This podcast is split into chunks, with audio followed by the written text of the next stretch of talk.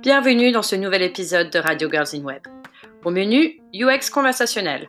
Et cette semaine, c'est animé par Marion Puertas. On va parler de design de chatbot avec nos trois expertes. Elles nous présenteront les outils à connaître, mais aussi les prérequis et les conditions de réussite. Bref, découvrez comment monter un chatbot utile et pas une usine à gaz. Bonne écoute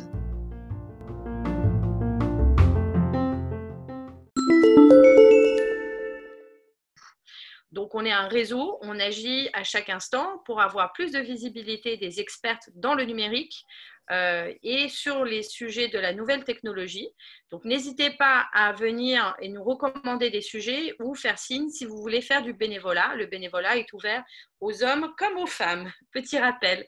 Donc voilà, je laisse la main à Marion qui va euh, vous euh, présenter le reste de la soirée, les intervenantes et poser les questions. Yes, donc bonsoir à toutes et tous.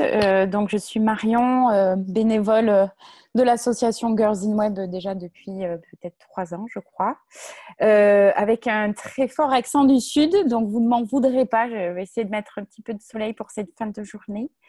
Euh, du coup, en fait, l'idée, ça va être réellement de, de, commencer par la présentation des intervenantes.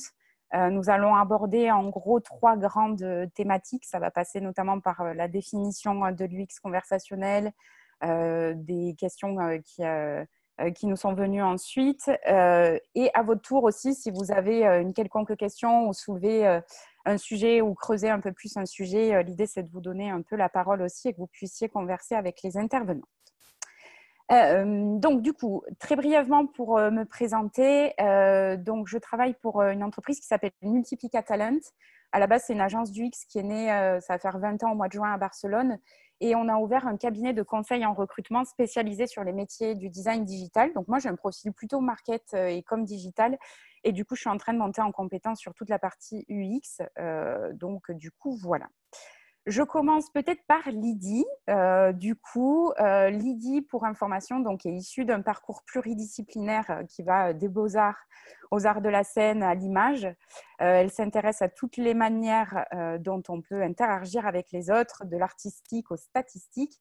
Il n'y a qu'un pas pour elle qu'elle franchit du coup allègrement.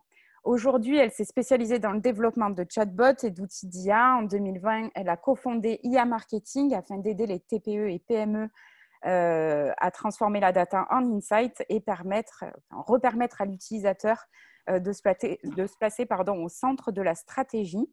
Euh, donc, l'UX conversationnel est pour elle un outil qu'elle aime manier, alliant analyse quanti et quali. C'est la conclusion logique d'un parcours quelque peu atypique.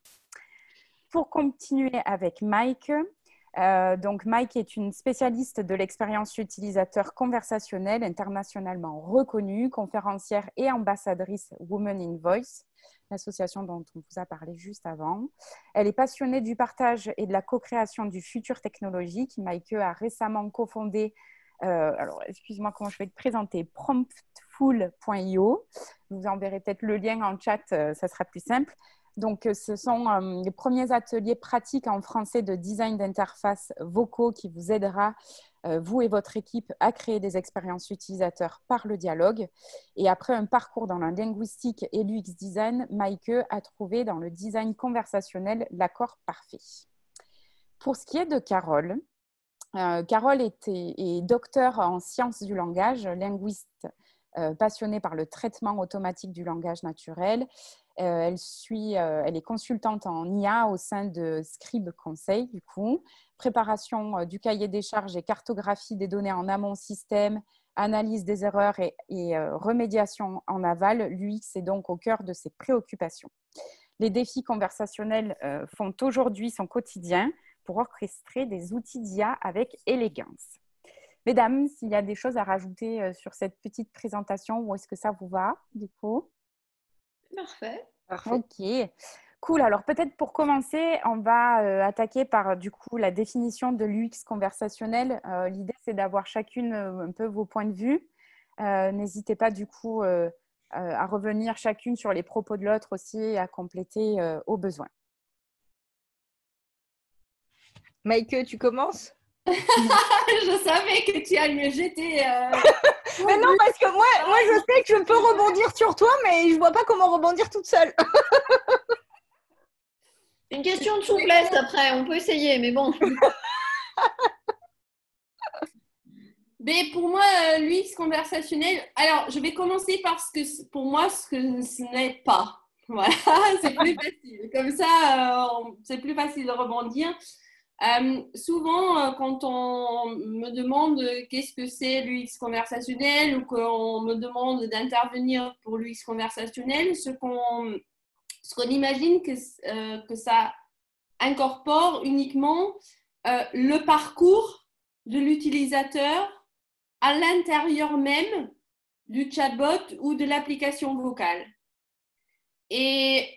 Très, très tôt, il faut ensuite dire, ben non, mais en fait, c'est pas ça. C'est parce que juste la conversation en soi, c'est pas l'UX conversationnel, juste la conversation en soi, c'est ce qu'on pourrait quelque part euh, appeler l'UI conversationnel plutôt que l'UX conversationnel. Euh, L'UX conversationnel, c'est euh, tout ce qui concerne ben, la recherche en amont, la recherche quantitative, qualitative. C'est aussi euh, établir une stratégie UX conversationnelle, savoir euh, quelle, euh, quelle information va être surfacée en amont, quels sont les sujets importants à traiter, pas, moins importants pour l'utilisateur. En fait, c'est aussi tout ça. Euh, L'UX conversationnel, c'est comme l'UX design aussi pour le web et, et- et autres, c'est beaucoup de d'interaction avec l'utilisateur pour savoir euh, quelle expérience, quelle conversation va être utile. Et une fois qu'on a décidé ça, ben là, on peut s'intéresser au ça même de la conversation, comment ça va se passer. Mais il y a tout le travail en amont, euh, notamment fait par des gentilles personnes euh, comme, comme Carole, qui, qui est important. C'est aussi décider ben, quel, quel moteur de traitement du langage est-ce qu'on va, utiliser, qu'est-ce qui va être opportun pour notre cas d'usage, quel cas d'usage va être opportun pour nous en tant qu'entreprise. Bon, c'est beaucoup plus que juste dire quel mot est-ce que je vais utiliser à quel moment. Après, euh, quel mot on va utiliser à quel moment, c'est important aussi d'un point de vue expérience utilisateur. Parce que tout à l'heure, je ne sais plus le nom de la personne qui disait oui, on a expérimenté avec l'analyse des sentiments, etc. Euh, c'est bien, Euh, mais c'est bien, mais il faut aussi, quand on conçoit une expérience conversationnelle, que ce soit chat, chatbot ou vocal, déjà euh, se poser la question ben, ce que je vais transmettre à l'utilisateur, quel sentiment ça va provoquer. Donc, pas seulement. Pas seulement je, je- j'analyse un sentiment et je vais répondre à ce sentiment par la suite, mais aussi quel sentiment est-ce que je vais générer avec ce que je fais comme, comme euh, expérience. Voilà, bon, c'est, un peu... euh, c'est, une passion pour moi, alors euh, du coup... euh, Si on rebondit justement euh, avec ce que tu viens très bien de dire, c'est important de prendre conscience que ce soit euh, avec un locuteur, c'est-à-dire dans une stratégie euh, vocale, ou avec un utilisateur derrière son clavier, euh, qu'on est réellement dans une interaction et que donc il y a une question et de réception, c'est-à-dire comment mon utilisateur et mon locuteur va recevoir ce que j'envoie, quel que soit le média sur lequel je l'envoie, et la destination, c'est-à-dire comment je le fais passer ce message-là. Et typiquement, un exemple qu'on utilise beaucoup avec les chatbots, aujourd'hui on dit que les chatbots doivent peut-être être générateurs d'émotions, eux-mêmes provoquer une émotion, mais euh, typiquement, il y a des tas de cas d'usage où il est de bon ton que le chatbot soit pas euh, guilleret, joyeux, avec une voix hyper fluette et, très aiguë comme la mienne, parce que un cas d'usage euh, d'assurance, euh, imaginez des situations un peu tristes, bah, ça s'impose pas le chatbot qui a une voix rigolote et, et qui a un côté euh, extrêmement euh, positif si euh, la situation traitée, le cas d'usage traité n'a rien de positif lui et, et malheureusement c'est aussi parfois le cas. Donc il y a aussi euh, toute cette question de et de réception et de destination d'un double sens savoir que ce soit un locuteur ou un utilisateur. Et pour Carole, tu vas lancer sur le, sur le sujet du- des, des personnalités, c'est pas bien. Lily, désolée, je t'ai interrompu. Non, pas de souci. Moi, j'allais dire, j'utilise souvent le gros mot qu'on n'aime pas entendre, mais c'est aussi une brique du marketing. c'est hyper important. Euh, aujourd'hui, on a tendance à travailler avec des entreprises qui sont ultra silotées, donc ils vont avoir leur UX designer euh, d'un côté, leur UX designer conversationnel d'un autre côté, et le market encore ailleurs. Et en fait, euh, les meilleurs, enfin, quand on conçoit quelque chose, travailler vraiment avec le market, c'est ultra important. Pourquoi? Parce qu'il y a la brique de user research qui est fondamentale, qu'on oublie euh, beaucoup. Et ce qu'on oublie de dire et qui est vraiment très très important, c'est que l'UX, qu'elle soit conversationnelle ou autre, c'est une suite de méthodologies de boîte à outils qui ont pour objectif de remettre l'utilisateur euh, au centre d'une démarche et que cette démarche, pour qu'elle soit acceptée dans l'entreprise, il faut aussi qu'elle ait un aspect business. Et à partir de ça, une fois qu'on a fait un cadrage qui est cohérent, donc euh, avec les briques UX design, UI euh, design aussi, parce que ça fait partie du position de marque et le market, on arrive à concevoir un bot qui va répondre à une vraie problématique. Et c'est ce que disait Carole, euh, avoir une persona, parce qu'on parle de persona de bot, et pour nous, c'est fondamental, et les trois, on s'accroche à fond à ça. Pourquoi? Parce qu'on fait écrire des chartes éditoriales si notre bot il représente une marque de luxe, il faut pas qu'il commence son interaction par wesh comment tu vas quoi. Mm. C'est juste pas possible. Pareil, est-ce qu'on vous voit, est-ce qu'on tutoie? Ou alors on crée quelque chose. Oui, ou alors on fait la campagne Viton avec les influenceurs très jeunes et on sait que c'est un chatbot qui va être peut-être éphémère. Mais du coup, euh, voilà, l'UX, c'est des profils extrêmement transverses. Et je le dis aussi pour les gens qui ont l'impression que c'est des reconversions qui peuvent être compliquées, mais au contraire, euh, en face de vous, vous avez trois profils qui sont des reconversions euh, de métiers euh, complètement différents. Euh, et, on a vraiment besoin de se dire que on, doit utiliser notre différence, notre atypisme pour faire des bons UX designers, conversationnels ou pas, mais parce que effectivement, on est des briques ultra transverses qui vont de la stratégie business jusqu'à jusqu'au SAV, parce qu'on va souvent accompagner les commerciaux, le SAV et le chatbot, il est présent à plein de points contact. Donc quand on design, on ne design pas juste effectivement une, inter une interaction machine avec du langage, on design un parcours global. Oui, puis il y a une question de méthodologie, tu l'as dit en amont et Michael l'a souligné avec les données en amont. on, a entendu parler de cas d'usage, je crois que c'est euh, c'est toi, Michael, qui en a parlé aussi euh, rapidement. Euh, les bots font pas la psychanalyse, le café et vous donnent pas la météo en même temps qu'ils vous aident à acheter votre dernière paire de baskets. Il y a un moment donné où il est quand même de bon ton de s'interroger sur euh, à quoi ça va me servir et à qui je le destine. Donc euh, à la fois euh, le, qui et le à quoi ça sert, de façon à construire un joli cahier des charges et à voir sur quelles données on peut s'appuyer pour justement être du côté de la conversation et réellement de la conversation et pas juste de la commande en trois mots avec ou sans s'il vous plaît à la fin. Sachant qu'en français, ça marche moins bien s'il y a s'il vous plaît parce qu'il y a 22 façons de le dire. Et puisqu'on parlait de questions, euh, simplement peut-être rappeler à tout le monde ce soir que il n'y a pas de questions bêtes, il n'y a que des réponses idiotes. Donc c'est nous qui prenons le risque de la réponse idiote et, donc d'avoir l'air idiot. Euh, il n'y a pas de questions bêtes, donc allez-y, euh, faites comme vous le sentez. Yes, ok. Donc, deuxième euh, grande partie, on va dire, sur le côté euh, plutôt technique, en fait, de l'UX conversationnel. Euh, est-ce qu'il y a besoin de savoir coder? Est-ce que réellement, il y a une, une, facette technique Et, si oui, jusqu'où, en fait? Je pense que ça oh. dépend. on parlait de multiplicité des profils. Je pense mhm. qu'on a trois UX designers conversationnels qui ont trois profils différents, qui codent sur trois langages différents et qui pourraient faire leur travail sans coder. Donc, euh, euh, ça dépend vachement de tes outils. Pour répondre, pour ma part, c'est important d'avoir des bases de code parce que j'ai vraiment une grosse, grosse brique d'algo. Euh, on parlait sentimental analysis. Moi, je m'en suis énormément servi pour développer mon dernier produit de chatbot qu'on a fait pour la continuité pédagogique parce que j'avais besoin de comprendre quels étaient les points de friction qui se passaient du côté des élèves et des profs. Donc, euh, du coup, bah, effectivement, il euh, y, a besoin d'avoir euh, des, éléments de compréhension. Après, on est appuyé par des équipes qui sont aussi des experts. Donc, nous, enfin, moi, je sais que dans ma boîte, aujourd'hui, il y a plus de tech que de. D'ailleurs, il y a Antoine qui est dans le coin. Et c'était lui tout à l'heure qui aurait dû se présenter.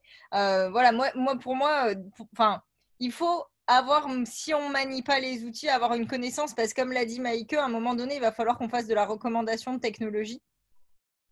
Et du coup, bah, savoir comment ça marche sous le capot, c'est quand même pratique. Oui, et puis typiquement, il faut maintenir le dialogue entre euh, des experts métiers qui vont te renseigner sur euh, leur terminologie métier, leurs mots, leurs mots MOTS, hein. euh, mais leurs mots MAUX aussi, pour le coup, vive l'homonymie en français. Et, et, tu vas te retrouver à traduire ça aussi avec une équipe de dev où il est de bon ton quand même euh, de rendre ça euh, accessible pour tout le monde et, de mesurer assez vite ce qui est euh, faisable d'un point de vue technique, de ce qui l'est moins, de ce qui est accessible maintenant, de ce qui le sera plus tard, de l'écart qui existe entre une brique utilisable maintenant et tout de suite pour ce qu'elle est et la nécessité d'une modification parce que tu as un cas d'usage un peu particulier ou des interlocuteurs euh, particulier, que ce soit euh, vocalement ou non. Euh, d'ailleurs, Marion, pas tant que ça l'accent. Hein. Le, sur la nasalisation un peu, mais pas tellement. J'essaye de faire voilà, mais, Marion, il ne faut pas se sentir complexé parce que moi, c'est un accent belge plus à moitié l'accent du Sud depuis 15 ans adopté. Donc, c'est notre testeuse. Si le vocal oui, voilà, il suffit, de, prendre nos voix pour faire un système de recours robuste aux locuteurs euh, natifs et non natifs et on doit être bon. Euh, mais, euh, mais voilà, l'idée c'est de pouvoir, même si on code pas, au, départ, je suis docteur en sciences du langage si on prend ma petite personne et donc je suis spécialiste de grammaire française. Donc vous pensez bien que le Python fut un temps, ça ne me parlait pas plus que ça, si ce n'est à travers un serpent que j'aime pas particulièrement. Euh, mais voilà, mais euh, ayant fait ma thèse dans un laboratoire d'informatique, je me suis dit qu'il allait falloir que je m'y mette un peu. Donc j'ai commencé par du Perl parce que dans la manipulation des données, euh, malgré tout, moi ça continue. Alors je suis un peu vieille, hein, j'ai eu 40 ans, donc par rapport aux filles, je, suis plus vieille qu'elles. Donc le Perl a aussi cette explication peut-être. Et puis, non, elle n'est pas d'accord avec moi, mec. Je la vois, c'est On n'est pas 40 ans pareil cette année. Donc voilà, après, euh, de, du Perl euh, au, Python en passant par R quand tu as besoin de faire, euh, de réduire des dimensions parce que les réseaux de neurones c'est sympa, mais à 800 dimensions, tu trouves ce que tu veux, où tu veux, comme tu veux. Enfin, moi j'ai des gens qui me disent Ouais, mais à 800 dimensions, je trouve les synonymes dans des embeddings, il n'y a pas de problème. Oui, bah encore heureux, j'ai envie de dire, parce qu'à 800 dimensions, heureusement que tu finis par trouver des voisins, parce que sinon, ça serait un peu dommage. Donc parfois, la nécessité de revoir des éléments mathématiques, mais ça a commencé par une culture un peu éloignée pour, euh, pour finalement euh, euh, faire, mais l'essentiel est de réussir à poser les bonnes questions et de comprendre effectivement l'univers de chacun pour, pour maintenir le dialogue, parce que c'est aussi ça notre job, c'est de réussir à maintenir le dialogue entre les différents corps de métier pour que, au final, l'outil, le, produit proposé puisse convenir à nos utilisateurs finaux. Ok, Mike, ton point de vue sur cette, cette partie technique plutôt? Ben alors, je suis tout à fait d'accord avec euh, ce qu'a dit Carole, à part le fait qu'elle est plus vieille que nous. Euh, je pense que ce qui est important à dire, c'est qu'en tant que designer conversationnel, notre rôle, euh, et c'est ce que aussi Carole et Lydie, n'est pas seulement de, concevoir les conversations humain-machine, mais aussi de, concevoir ensemble les, conversations à l'intérieur de l'équipe, du projet. Euh, et de faire en sorte, euh, comme disait Carole, que tout le monde euh, se comprend. je pense que c'est très important. Et d'autre part, je pense aussi que le temps, ou j'espère que le temps de je fais une conception dans mon coin et après je le jette par-dessus du mur à celui qui, qui, va le développer est, un peu révolu. Bon, c'est en tout cas mon espoir, c'est mon petit côté bisounours, faisant tout ça ensemble. Mais, euh, mais donc, c'est important quand même de, savoir lire un, un, peu le code, de savoir euh, euh, pas forcément faire dans le détail par soi-même, parce que c'est peut-être pas la passion première, mais au moins de comprendre ce qui est possible, ce qui n'est pas possible. parce que voilà, c'est arrivé dans des projets où j'avais une conception que, que je trouvais euh, pertinente, euh, qui avait été testée aussi en prototype avec des utilisateurs, et puis on arrive euh, sur le phase développement, et puis on me dit, mais non, mais c'est pas possible. Alors que quand on sait que c'est possible, c'est plus facile en fait de pousser la conception que si ça devient ah oui c'est pas possible mais comme j'en sais rien je suppose que c'est pas possible donc je fais des concessions. Et, et d'autre part c'est aussi l'autre côté c'est aussi de savoir ben ok ben ça aujourd'hui avec la technologie je sais que ça va être compliqué je sais que ça ce genre de, choses va être difficilement compréhensible, par exemple, par le système. Quand on parle de 10 000, fois de dire s'il vous plaît, il y a aussi 10 000 fois de dire oui, ok, euh, et tout, tout, ce qui va avec. Ben, c'est aussi de savoir ce genre de choses qui, qui va aider euh, fonctionnalité comme multimodalité, c'est-à-dire que quand on a quelque chose de vocal et puis on veut y accrocher aussi un écran, donc euh, faire quelque chose de multimodal, mais dans certains modèles, il y a certaines euh, visuels qui sont possibles ou pas possibles. Et le fait de, techniquement, et le fait de le savoir va aussi aider à, à, rester dans cet équilibre qu'on essaye de faire entre euh, ce qui est techniquement possible, ce que l'entreprise voudrait, ce qui côté business et marketing évolue, et ce qui est euh, côté utilisateur et conception souhaitable.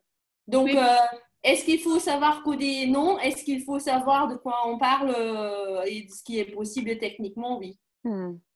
Oui, puis ça te permet d'aider de, à gérer l'enveloppe budgétaire, puisque malgré tout, le nerf de la guerre dans, pas mal de nos projets, c'est aussi euh, l'enveloppe qu'on a au départ, et, euh, et, ça peut te permettre de savoir si tu vas tout de suite dans des solutions coûteuses, parce que in fine, tu vas en avoir besoin pour tout le monde, ou si tu peux un peu euh, aller sur euh, des, solutions euh, efficientes mais moins coûteuses dans leur mise en place parce que tu, as besoin d'une partie de ton enveloppe pour d'autres développements liés à la multimodalité, liés à la façon dont tu as besoin de donner ou pas parce que justement tu as des locuteurs avec des accents et ça il faut que tu les apprennes donc il te faut des corpus particuliers.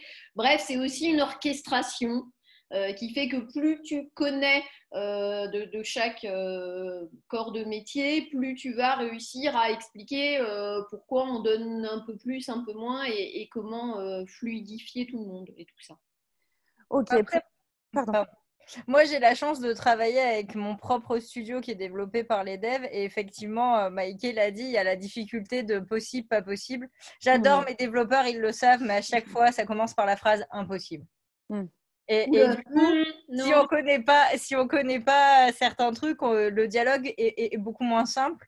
Et effectivement, euh, il n'y a rien de plus frustrant que designer une UX euh, qui est vraiment intégrée et se dire bon bah t'oublies euh, la recommandation parce que en fait bah, l'autre base de données elle n'est pas faite comme ça. Alors que donc pour pouvoir vendre le projet, l'orchestrer.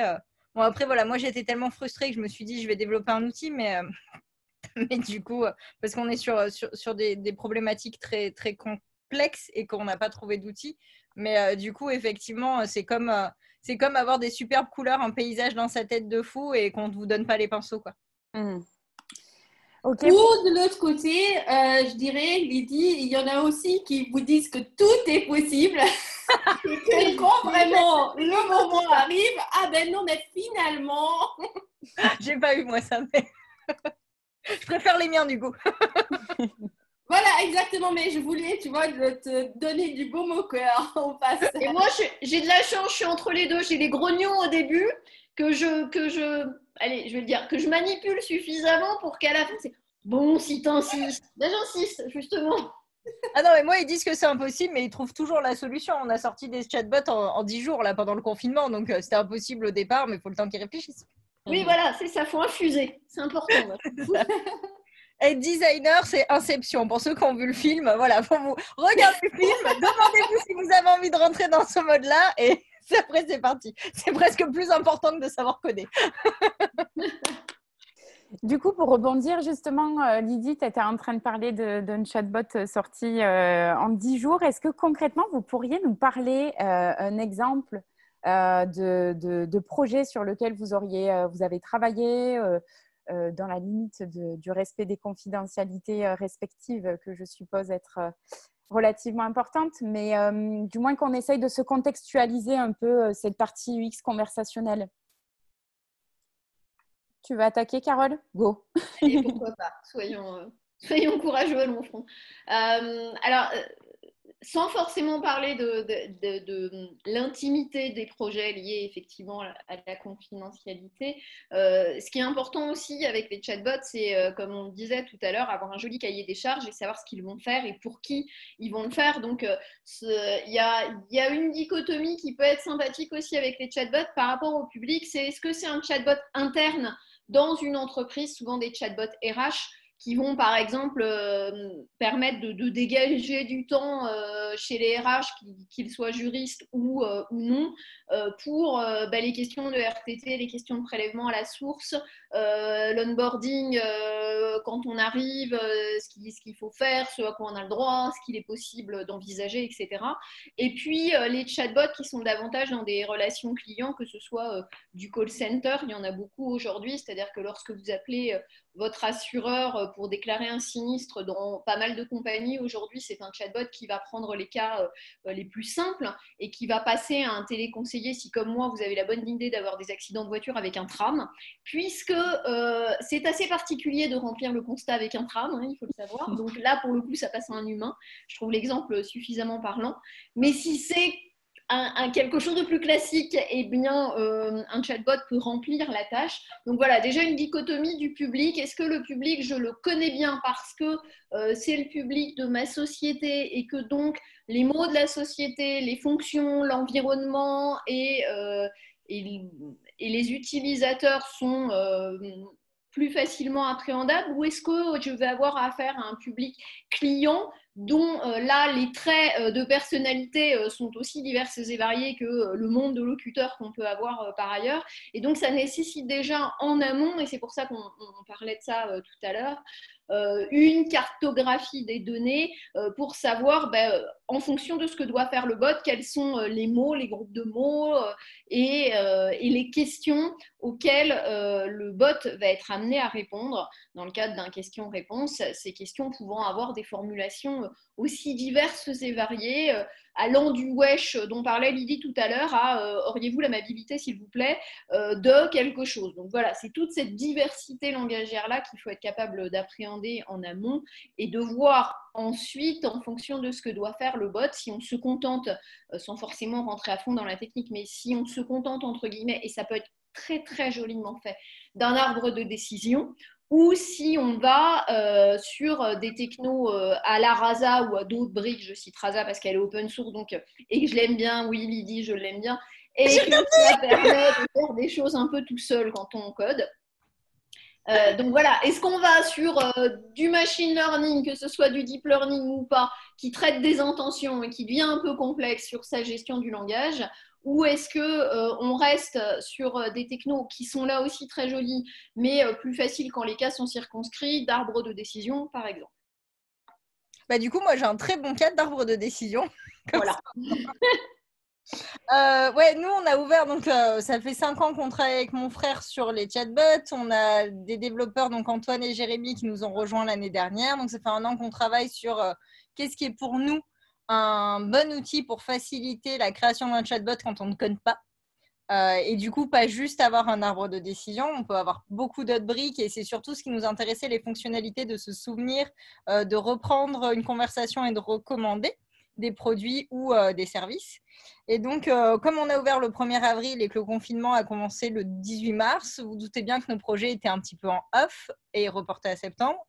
Et on s'est dit, plutôt que de déprimer, on va tester notre méthodologie sur nous-mêmes, parce que c'est bien beau dire toujours aux clients ce qu'il faut faire, mais si nous, on devait construire un cas d'usage, euh, comment on le ferait?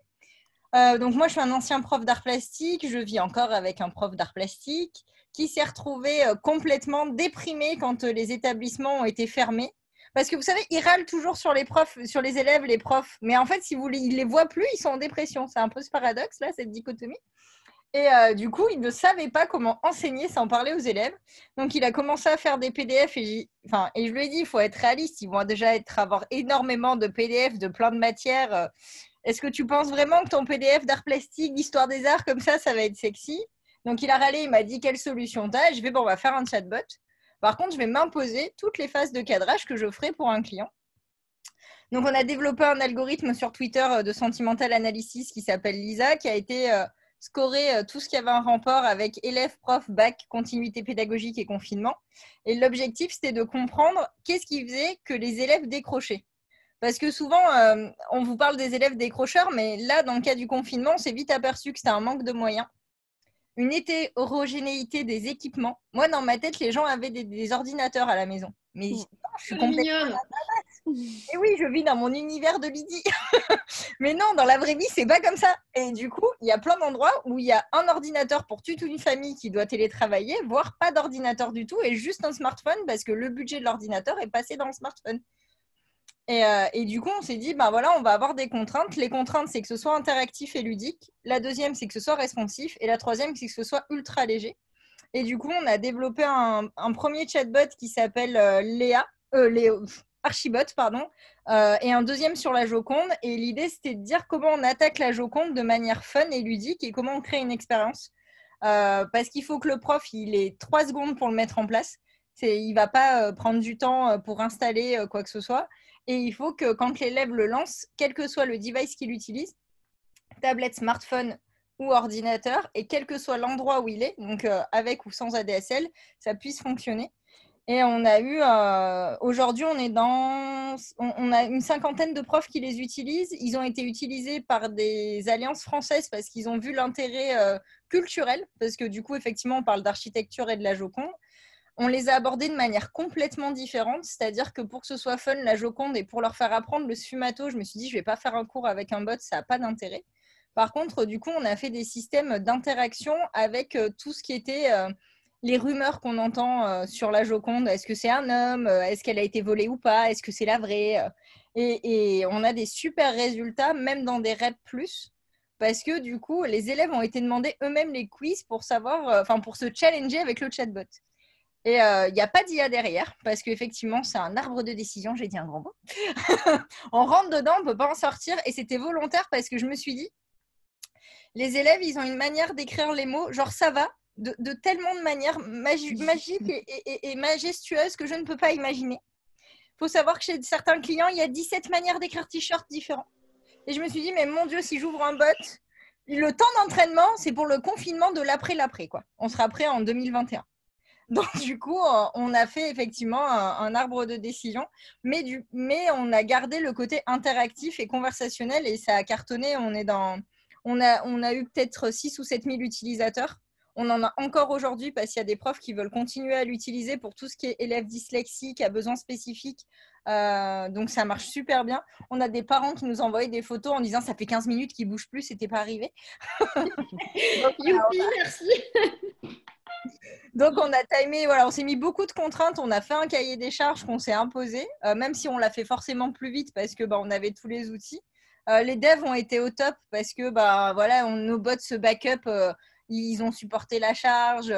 IBM nous a accompagnés pour que ça ne nous coûte pas d'argent parce que bah, sinon au bout d'un moment les requêtes nous auraient coûté de l'argent. Donc non non, ça a été une belle réussite du confinement et effectivement ce qui nous a sauvé c'est le cadrage parce qu'on a réussi à avoir une adoption ultra rapide parce qu'on avait des contraintes extrêmement définies.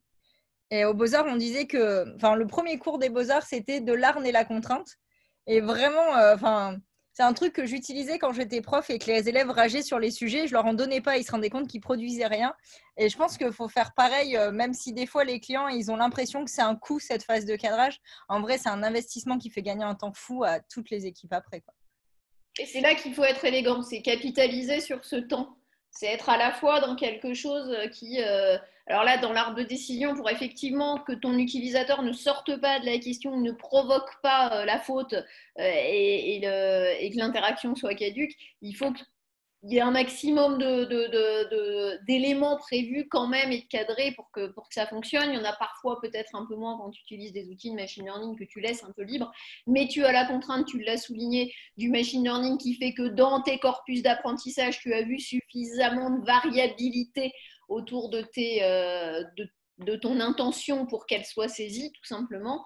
Donc, euh, c'est effectivement une répartition du temps qui est à discuter avec les clients tout en leur donnant jamais l'impression qu'ils perdent leur temps et tout en montrant assez vite, en évaluant aussi, et c'est euh, un, de mes, de mes chevaux de bataille, si je dire, euh, c'est comment tu évalues et au long cours et, et à des points précis. La réussite ou pas d'un arbre de décision ou d'une autre solution de briques techno par rapport à la fluidité de ton interaction.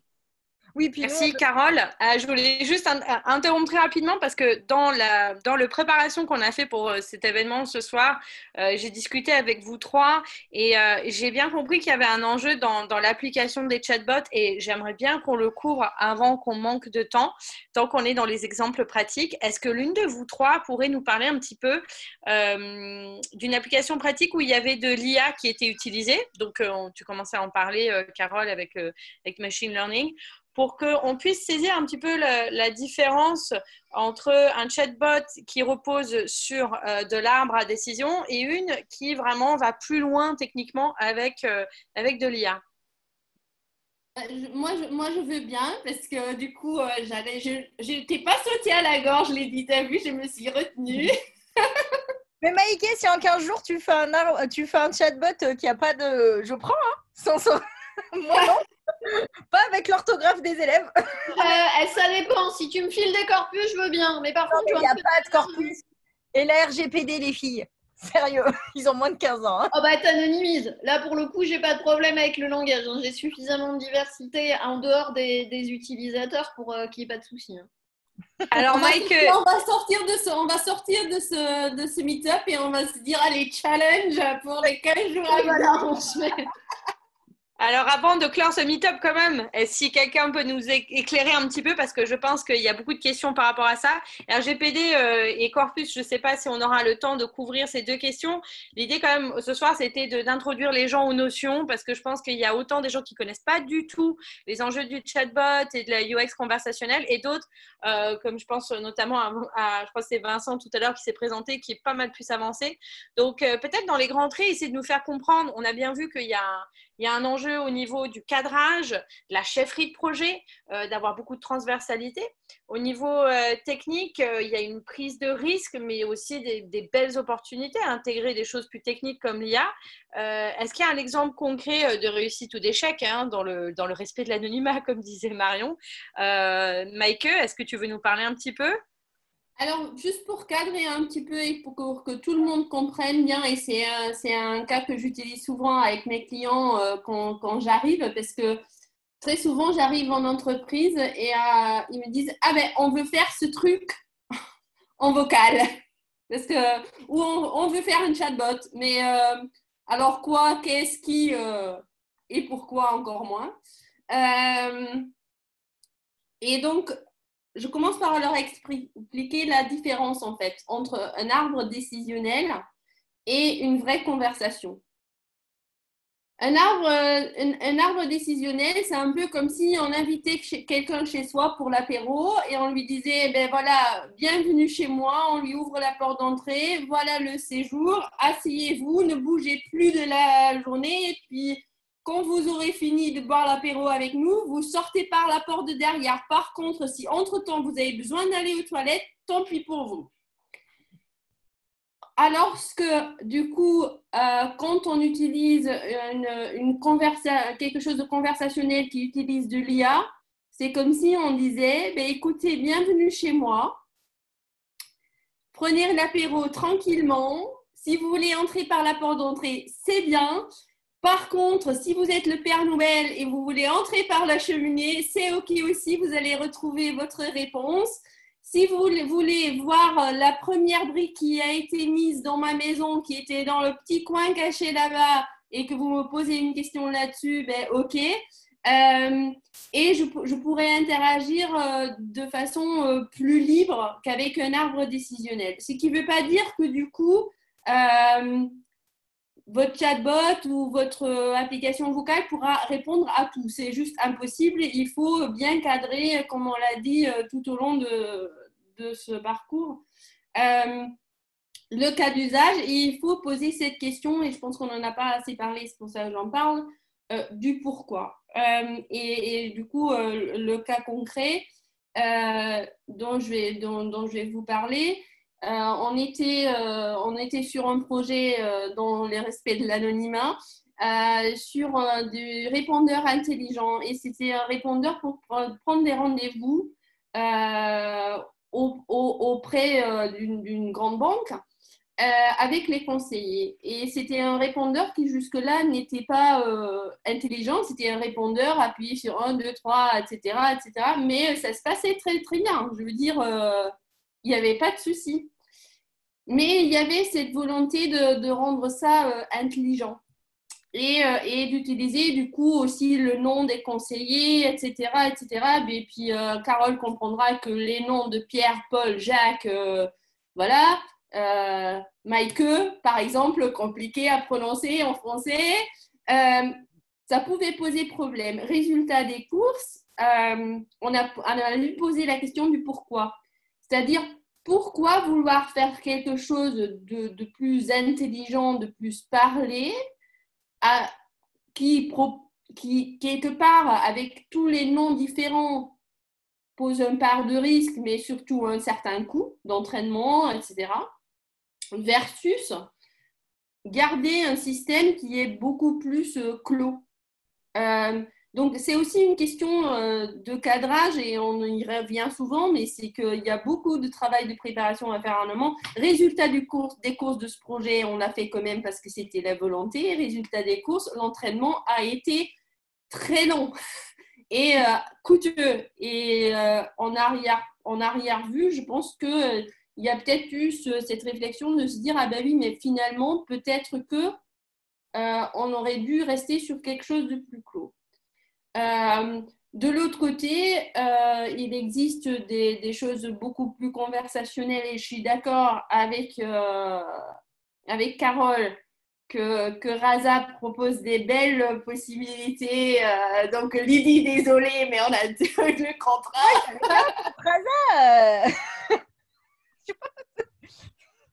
Euh, et, où j'ai vu qu'il y avait euh, de belles opportunités de pouvoir répondre sur un, et un cas précis, euh, notamment des cas, des cas sur la recherche de, voyage ou autre, où on sait où on va, qu'est-ce qu'on veut et, et, quel, est, quel est le but de la conversation. Et moi, ce que je dis souvent, c'est que on ne va pas non plus demander à son comptable de soigner son chien. Je veux dire, euh, c'est le, fait de vouloir faire un, chatbot qui réponde à tout, quand on veut répondre à tout, ben, finalement, on répond à rien. Donc, euh, souvent, euh, souvent, dans des cas d'usage euh, sur lesquels j'ai pu travailler, on arrive dans des, grandes entreprises euh, et euh, ils disent Ah oui, on a toute cette base de données de superbes informations qu'on veut transmettre, de contenu qu'on a fait sur le web, etc. Typiquement, c'est le cas qui arrive très souvent, c'est les questions les plus fréquentes. les FAQ. Les FAQ, ça c'est pour une raison qui me dépasse, le summum de ce qu'on pourrait mettre dans un chatbot. Certes, on pourrait, parce que finalement, c'est des questions-réponses. Sauf que ça ne forme pas une, conversation cohérente. C'est-à-dire, c'est une question, une réponse, et puis une autre question, et puis une autre réponse. Mais, mais ce n'est pas un échange. Et euh, ce, que, pour moi, et pour les cas d'usage et les tests utilisateurs que j'ai vus, euh, souvent, ce qui, est attendu par les utilisateurs, et je l'ai vu euh, notamment sur un cas d'usage, euh, on était euh, dans un cadre touristique, c'est la question d'après. C'est pas juste l'information que je peux trouver sur le web, sur Twitter, sur peu importe Google. C'est la question d'après, c'est la question plus profonde. C'est-à-dire, c'est pas juste les horaires d'ouverture du musée, mais c'est est-ce que c'est ouvert aujourd'hui, maintenant, parce que je veux y aller? C'est pas les c'est pas les horaires d'ouverture générale qu'on peut trouver euh, si on fait une recherche web. C'est est-ce qu'aujourd'hui maintenant je peux y aller? Est-ce qu'il n'y a pas d'événements bizarres que dont je n'ai pas conscience? Ou un jour férié tout simplement. Oui un jour férié je vais oui voilà jour férié voilà jour férié par exemple ou un dimanche ou peu importe. Donc souvent c'est ça aussi qu'il faut voir c'est que quand, on a fait des tests utilisateurs, notamment sur, euh, un cas d'usage euh, musée, euh, la réaction c'était OK, mais donc quelle est, quelle est la prochaine, nous on avait prévu, quel est le prochain événement? Voilà. Question simple, quel est le prochain événement? Tu remontes le prochain événement, voilà le prochain événement avec la petite affiche qui va bien, voilà. Et ensuite, c'était, OK, mais est-ce que je peux, ou est-ce que c'est ouvert est-ce que ça commence tel jour? Est-ce que ce jour-là, à quelle heure ça, ça ouvre? Et est-ce que euh, je peux, où est-ce que je peux acheter des tickets? Et est-ce qu'il y a une réduction? Et est-ce que c'est toujours l'information d'après qui, qui, quelque part est recherchée plus que l'information euh, faciale, je dirais. Ouais, puis ça te, ça te, permet de gérer euh, deux, choses. C'est-à-dire que tu, tu, mets en relief le fait que une conversation, une interaction, c'est une suite d'échanges. Et donc, ça peut être très scénarisé parce que si vous prenez un rendez-vous chez le coiffeur, on a à peu près tous euh, c'est l'effet post-confinement, hein, le coiffeur. Euh, on a à peu près tous la même façon d'interroger euh, notre interlocuteur, de demander les dates, l'heure, la façon dont on le gère. Et en revanche, il y a des scénarios qui sont plus, complexes dans le cadre du voyage parce qu'on les ramène à une référence qui nous est propre. Alors, c'est facile de, de, comprendre en français la différence qu'il y a entre le 5 juin et aujourd'hui. Euh, d'une certaine façon aujourd'hui n'a de sens que si vous êtes en train de discuter avec moi ici et maintenant. Le 5 juin, euh, aura, le 5 juin 2020 aura toujours un sens. Donc, euh, entre cette distinction, cette façon de, dénommer le monde très objective ou très subjective, il y a aussi tout un, tout un pan de recherche et tout un pan de choses à voir dans la conversation. Mais il y a ce qui fait la différence, pour en revenir à la, question de Julia tout à l'heure, entre l'arbre de décision et d'autres briques techno employant de l'IA.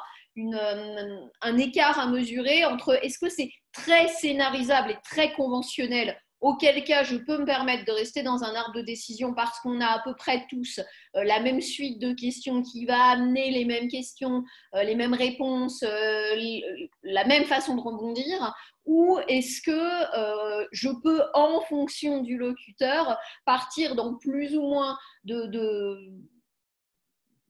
d'éléments personnels qui font que ça va transformer la conversation. De la même manière, c'est aussi pour ça que euh, j'aime bien autre chose que les arbres de décision, c'est ce qu'on appelle les small talks. Le plus connu étant euh, quand on demande à, Siri ou à Alexa, dis est-ce que tu veux m'épouser? Mais euh, ça peut être important dans, certains cas d'usage. Pensez, alors sans trahir de secret, mais un chatbot SNCF, il a intérêt de gérer la grève. Il a intérêt de savoir qui est Guillaume Pépi, il a intérêt de savoir répondre à la question dis, t'es en grève toi aussi? Ça t'arrive de faire grève? Ça vaut mieux qu'il gère, lui. Il y a, dans le réseau, enfin nous on parle de réseau de conversation et plus de d'arbre de, décision ou de réseau de décision. Un exemple tout simple, c'est euh, je veux je veux acheter un jean. Eh ben il faut que mon chatbot puisse penser à demander la taille. Sinon, ça sert à rien. Si vous recommande 50 jeans et qu'il n'y en a pas un seul à votre taille, il ne sert pas.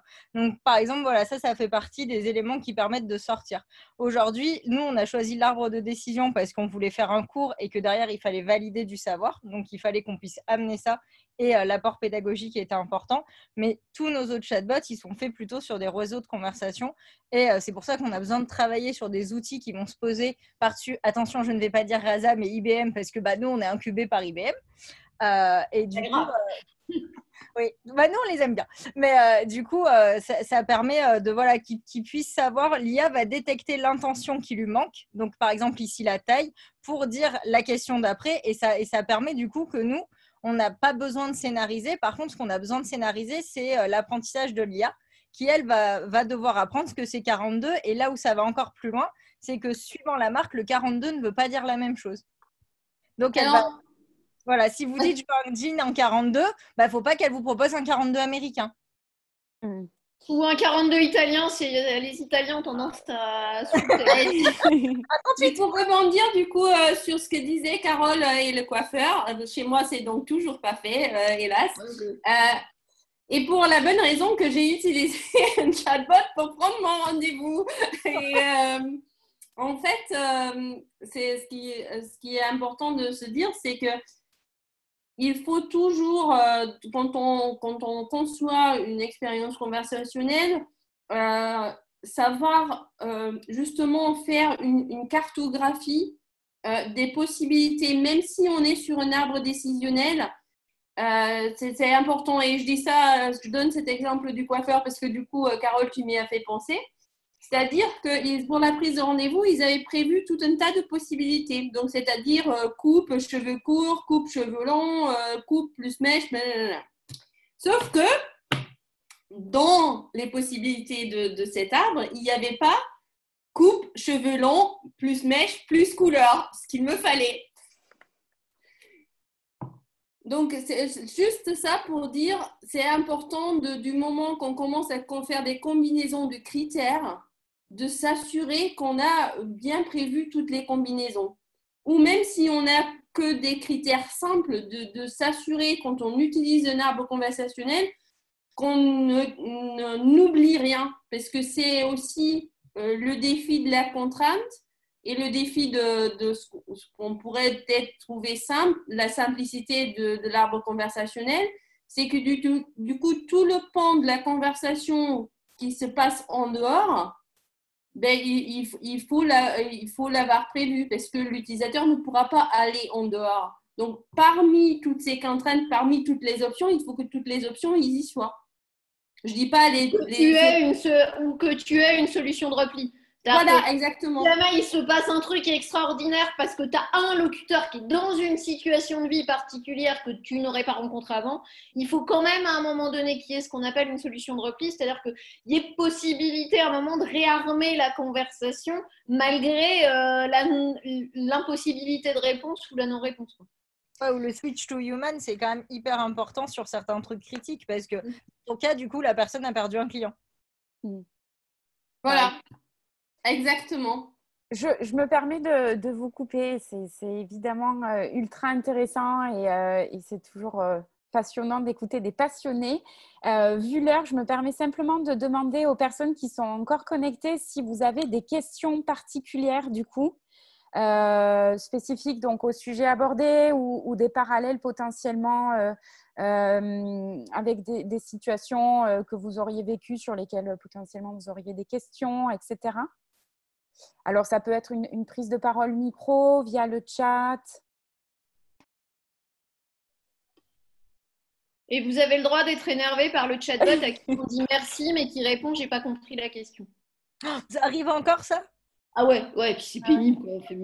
Mince, ma maman, elle m'a juste appris à être polie. Il pourrait euh, gérer la fin de conversation, merci. J'en ai eu un il n'y a pas longtemps, même le bonjour n'était pas euh, géré. Ah j'ai trouvé ça fou. Oui, c'est dommage. Bon, alors du coup, j'ai une question. Alors, je vais poser ma question. Ah si, ça y est. Vas-y, Marion.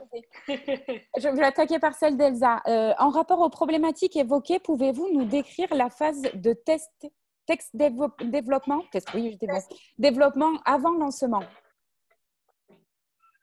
bah, alors, ça dépend justement, là, on va revenir sur les problématiques qu'on évoquait, ça dépend si, si on utilise un arbre de décision ou pas.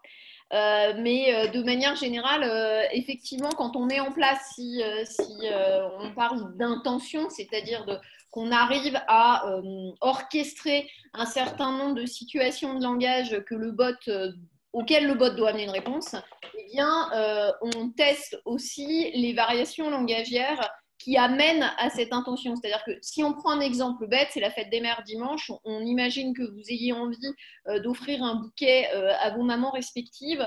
Le euh, je voudrais acheter un bouquet de fleurs, puis-je acheter un bouquet de fleurs? Moi, mon trip, ça serait d'acheter un bouquet de fleurs et après, il y a toutes les déclinaisons de bouquets possibles. Et bien, ça va être des choses qu'on va essayer de, circonscrire en amont, mais sur lesquelles on va faire des tests parce qu'il y en a toujours qu'on oublie. Et donc, on rajoute. Parce que c'est itératif, ce genre de, de dev les, manières de dire bonjour, moi, ça a été le truc euh, qui a fait planter. On a un bot formulaire sur le site IA Marketing et il y avait des manières de dire bonjour comme YOLO que j'avais pas imaginé, par exemple. Donc, euh, du coup, effectivement, on a fait des tests euh, en voyant à des gens les plus différents possibles, mais qui pouvaient passer sur notre site. Et, et du coup, c'est là où la persona du bot est importante, mais avoir une notion des personas utilisateurs, c'est extrêmement important pour tout ce qui est tonalité, manière de dire bonjour, vouvoiement. Euh, Mikey, elle a un super sujet autour de l'inclusion qui est passionnant aussi euh, et du mhm. coup qui peut s'adapter à, certaines thématiques, un peu moins à d'autres. Et puis la gestion des fautes d'orthographe, tu le disais, si c'est des bots écrits Euh, tu, vas avoir des façons d'écrire les choses où ça peut être bien qu'intuitivement, par, par exemple, une distance de Levenstein, si on veut faire des, maths, on récupère ce que ça devrait être, même si c'est pas, même s'il y a une faute de frappe au milieu. Quoi. Hmm. Claudine, du coup, nous demande à quelles questions il est important de répondre durant la phase de recherche utilisateur avant de concevoir le cahier des charges du chatbot. Après, je voulais juste aussi rebondir en même temps sur la, question d'avant, et puis ça répond un petit peu à celle euh, de, Claudine aussi. Euh, il y a différentes sortes de tests qu'on peut faire, pas seulement euh, les tests que affectionne particulièrement Carole et qui sont très efficaces. Moi, moi j'ai en expérience aussi quelque chose de très immersif. Donc, c'est-à-dire qu'avant le développement, on peut aussi s'immerser en fait dans un contexte donné. Un exemple, c'est euh, un bot sur lequel j'ai pu travailler pour une marque connue de bricolage. Euh, où euh, du coup on a passé avec l'équipe trois jours vraiment en immersion dans, ben, dans, le, dans, dans, les magasins pour vraiment savoir comment chercher les gens, les produits. quelles, sont, quelles étaient les questions qui étaient posées et de l'autre côté, le, le conseiller, comment est-ce qu'il y répondait pour vraiment cerner en fait l'usage dans le réel euh, et où on, fait très très attention justement euh, aux manières que les gens ils sont à, s'exprimer parce que c'est des choses qu'on ne capture pas euh, nécessairement que sur d'autres canaux. Pas, pas sur du téléphonie, pas sur du Twitter, pas sur etc. etc. C'est vraiment des, des expériences de vie, entre guillemets, euh, et c'est important d'y être parce qu'on apprend aussi énormément des choses. C'est des cas d'usage sur lesquels ben, on peut concevoir une certaine manière de, recherche de produits euh, axée par exemple sur la recherche de produits qui se fait sur le site internet. Parce qu'on se dit, ben, on a appris comment les gens y cherchent. Sauf que les gens, ils cherchent pas pareil dans une conversation que ce qu'ils ne cherchent dans une recherche euh, web. bref, tout ça pour dire que ça nous a appris beaucoup de choses sur la manière de, rechercher un, produit euh, de bricolage. Euh, donc l'immersion, euh, je dirais que c'est une phase de test, une recherche aussi en amont.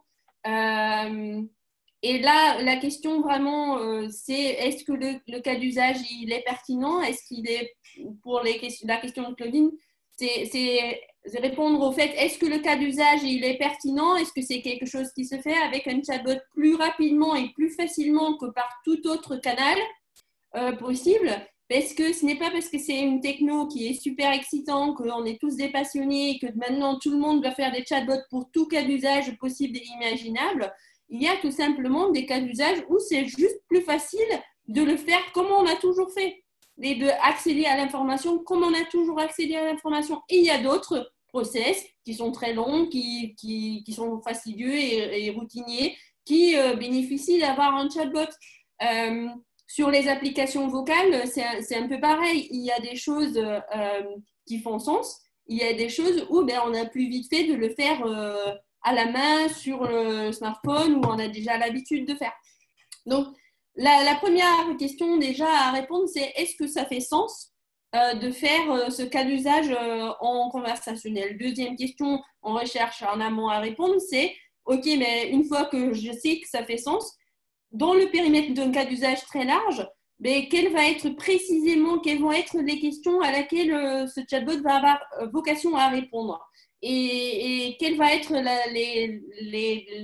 périmètre de la conversation plus restreinte? Et ensuite, à l'intérieur de cette même euh, conversation, c'est-à-dire quel est le message que je veux transmettre et, que je et quelles sont les réponses que je suis euh, à même de gérer et que je, vais possiblement recevoir? Et dernière question, c'est se dire, mais, OK, quelles sont les stratégies de gestion de ce qui se passe par ailleurs de ce que j'ai conçu euh, qui font sens et qui sont possiblement soutenues par l'entreprise.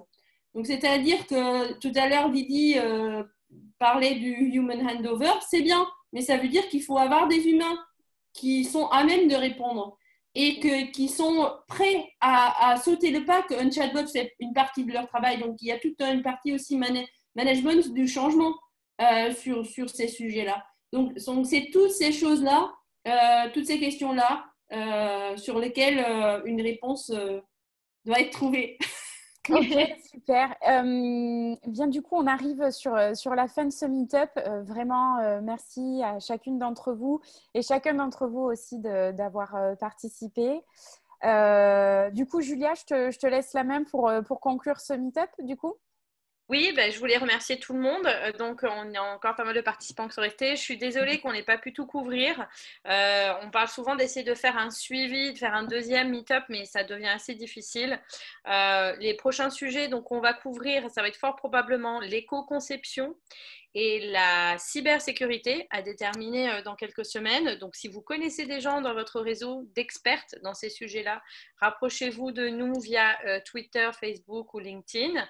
Euh, merci encore donc à Carole Laillé de Script Conseil, Lydie Catalano de IA Marketing, Michael Coppens Dankjewel de Promptful. voilà, il me, reste des, me reste des bribes de hollandais. De, Super, non mais c'était génial. C'était la petite note qui fait plaisir de la fin. Merci. voilà, on entend rarement du flamand, donc ça fait plaisir. donc voilà, ben, je voulais remercier tout le monde. Donc ça, c'est la fin de notre, euh, de notre meet-up sur euh, les chatbots. Euh, petit rappel, donc moi, c'est Julia, je suis business designer. Pourquoi est-ce que je fais ça? Parce que je suis bénévole chez Girls in Web. Et sinon, dans la vraie vie, ben, je suis entre, à cheval entre de la facilitation et de l'analyse. Je travaille avec les designers comme, comme vous pour accorder les besoins qu'ils peuvent identifier avec leurs clients et s'assurer que on relie avec les impératifs business. Donc, merci encore à tout le monde. Euh, n'hésitez pas à nous suivre, Girls in Web, sur Anchor FM pour les épisodes euh, qui seront disponibles en replay. Et euh, voilà, je vous souhaite une bonne soirée. À bientôt. Merci. Au revoir. À bientôt. Bonne soirée à tous. Bonne soirée.